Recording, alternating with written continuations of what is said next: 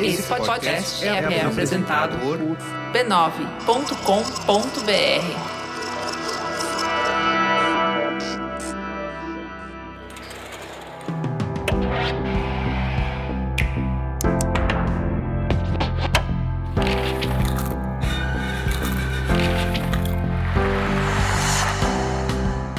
Mamileiros e mamiletes, bem-vindos, bem-vindas e bem-vindes ao nosso espaço de reflexão a partir de produções culturais.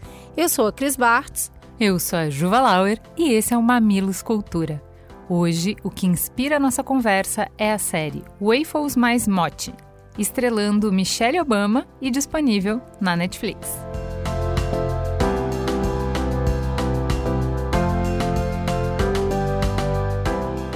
Era uma vez um tomilho.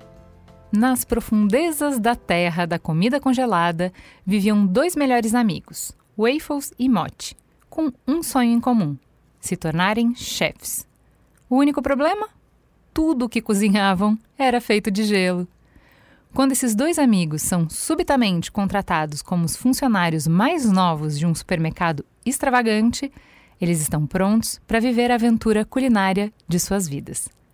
Com a ajuda de novos rostos amigáveis, como a dona do supermercado, a senhora Obama, e um carrinho de compras voador mágico como guia, Waffles e Mote partem em missões globais de ingredientes, viajando para cozinhas, restaurantes, fazendas e casas em todo o mundo, cozinhando receitas com ingredientes do dia a dia ao lado de chefes renomados, cozinheiros domésticos, crianças e celebridades. Quer estejam colhendo batatas nos Andes do Peru, experimentando especiarias na Itália ou fazendo miso no Japão, esses curiosos exploradores descobrem as maravilhas da comida e descobrem também que cada refeição é uma chance de fazer novos amigos. Waffles e Mote é um convite empolgante para que crianças e adultos cozinhem juntos e se conectem com culturas de todo o mundo. Isso tudo é muito importante, mas é brindado à chamada do programa que é deliciosa obedeçam os vegetais e devorem os seus pais. Sensacional. Mas assim, o primeiro ponto que eu queria trazer é uma série sobre comida, Cris? Menina, é sobre tanta coisa, né? Cada episódio ela vai abrindo tanta caixinha, né? Mas não é essa assim, essas caixinhas que você vai falando mais conteúdo, mais conteúdo. Tem um lúdico, tem uma tem uma deliciosidade, tem uma mistura da fantasia com o real que fica realmente saborosa. Sabe o que eu lembrei? Eu lembrei do Mr. Rogers. Tem um episódio que o Mote uh, é ele que conduz a, a exploração porque ele está buscando as suas raízes. E aí ele vai fazendo muitos amigos e o Waffles fica com ciúme. E é muito legal o jeito que eles trabalham o ciúme como eles mostram o sentimento, eles deixam o sentimento aparecer, a confusão aparecer, e depois a Michelle Obama vai explicar e vai ajudar a Waffles a lidar com os sentimentos, né? É isso mesmo, e quem não ouviu o nosso episódio sobre o Mr. Rogers, a gente está falando disso, sobre como se comunicar com as crianças. E esse programa, ele veio, acho que meio que para comunicar com os adultos também porque tudo aquilo que é, é, igual um filme da Pixar, que a hora que você começa a rir, seu filho fala: Você tá rindo do quê? Eu não tô entendendo. então, tem várias coisas que, que, que realmente está nos apresentando, desde trilha sonora. Eu, até agora, para mim, o tomate ali é a Cia cantando, tá? Eu tenho quase certeza que é ela. Bom demais. E tem vários personagens que vão aparecendo ao longo do tempo. A cada chefe de cozinha que é apresentado, a gente fala: Olha lá, olha lá, as crianças, olha lá quem, do que, que você tá falando. Então, isso tudo é entregue de um jeito bem lúdico bem gostoso, bem natural. O supermercado é muito fofo é. e é isso mesmo. A história se passa dentro de um supermercado e a dona do supermercado é a Michelle Obama. Ela amarra toda a narrativa de um jeito delicioso e que faz muito sentido para as crianças, mas também para os adultos. É, eu gosto como eles misturam, né? Eles começam puxando o novelo, falando de diversidade, de comida, mas aí eles vão, vão viajar pelo mundo inteiro, então já entra uma diversidade de cultura, uma diversidade de raças. Aí eles já costuram uma diversidade uh, LGBT, por exemplo. Tem um episódio que aparece cara do Queer Eye e é divertidíssimo. Então, Muito. o jeito que eles vão falar de diversidade de modelos de família, o jeito que eles vão falar, trazer pautas como, olha, você precisa aprender a colaborar de um jeito bem infantil, bem lúdico. É muito bonitinho. É um show de comida que não é só sobre comida, né? Não, não é só sobre comida, é sobre a sociedade que a gente quer construir, além do que a gente quer comer. Mas quando ele fala de comida, nossa, mas me emocionou num nível. Porque ali tá falando primeiro, da origem da comida. Então, toda vez que eles vão falar, seja do tomate, da batata, do cogumelo, do arroz, do milho, eles vão na origem eles vão numa origem ancestral. E aí não é à toa que tem a mão dos Obama nisso. Então tudo mostra ancestralidade, de onde que veio, por que, que aquele alimento. Mas aí numa viagem que é feita num carrinho de supermercado adaptado para um carro mágico. E essas histórias vão sendo contadas e quando eles vão até os países para fazer essas visitas, é, a comida é sempre feita com outras pessoas em volta. Tem muita criança ou tem convidados especiais todas as vezes aparece a comida como um espaço de congregação. E nunca é assim, olha, isso é muito bom, porque isso aqui tem vitamina D e tem ômega 3. Não, é o sabor. Eu gostei muito disso. Do, toda vez que a Waffle experimenta alguma coisa e é muito gostoso, ela fica. Ah! E isso vai enriquecendo o vocabulário, porque ela fala. É um pouco, parece macio e aveludado e parece que eu tô sentindo que um arco-íris na minha boca. A hora que o bichinho falou um arco-íris na minha boca, eu falei, caramba, acertaram. Estão falando de sabor, congregação e ancestralidade e comida é isso. Quando você fala de congregação é muito legal que eles fazem questão de sempre mostrar o preparo sendo feito em conjunto. Então fazer a comida é parte da diversão, é parte da história, é parte do sabor, né? Não é um, um, uma tarefa a mais, não é um fardo, uhum. não é uma chatice, né? Então, como é que a gente torna o processo divertido e importante é, e parte da experiência. E sempre, sempre, em cada episódio, as cenas do sentar à mesa, de como a família senta à mesa uhum. e de como todo mundo que senta à mesa é família também, né? Muito. Eles falam disso o tempo todo, mas mais do que falar eles mostram as crianças se divertindo com a comida e tem muito aprendizado. E é um aprendizado de um jeito gostoso demais. Então, o missô demora um ano para ficar pronto. Aí o bichinho fala, mas a gente vai ficar aqui um ano esperando? Não, peraí, já tem outra aqui. Então, quando ele vê o cogumelo, ah, o cogumelo se alimenta de coisas mortas. O quê? Como assim? E no meio disso vão aparecendo atores que a gente conhece e que algumas crianças conhecem também. A gente não quer dar muito spoiler, mas eu preciso contar aqui que o Máximo Botura aparece, que para mim é uma mistura de chefe com estrela mesmo, astro de cinema.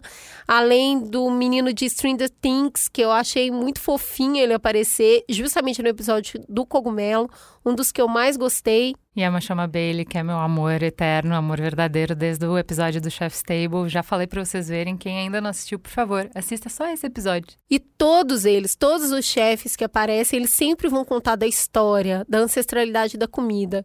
E o da Machala, que é o segundo episódio também que eu mais gostei, que é a história do arroz, vai falar de escravidão. E tá falando de um jeito assim que ah, passa ali, sabe? Permeia ali. E inclusive é o único episódio que seria a minha crítica, porque a gente tem um monte de coisa que não vale a pena falar, mas se tem uma delas que vale a pena falar no Brasil é a nossa culinária. E o Brasil não aparece, né? Eles escolheram alguns países ali, eles voltam nos mesmos países ao longo da temporada, mas no episódio do arroz o Brasil é citado. E o historiador do arroz, que é um, é um historiador mesmo que, que estuda essa área, ele fala que os países negros sempre comem arroz com feijão como Uganda. Bom, ele fala Nigéria, fala outros países da África e fala o Brasil. Eu falei, nossa, até que enfim, pelo menos alguma coisa apareceu nosso. E, bom, tem comida para dar em vender, tem muita coisa ali para ser explorada. Esses dez episódios, nove deles foi para conhecer é, cada um dos alimentos. Eu queria destacar o primeiro episódio do tomate, que eles entregam de jeito muito simples a diferença de cada uma das categorias de alimento, né? Então, fruta é o que tem semente dentro, e aí a gente come as folhas, que são as verduras, ou as raízes, que são os, os tubérculos, né? Que são os legumes. Então, são legumes, verduras e frutas divididas e explicadas de um jeito que não parece explicação, não parece aula, sabe?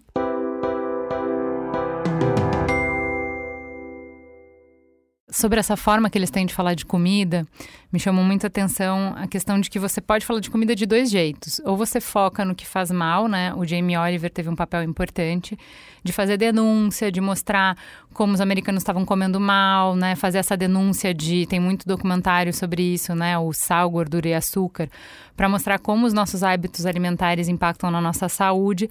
Mas tem o outro jeito de falar, que é focar no que faz bem, né?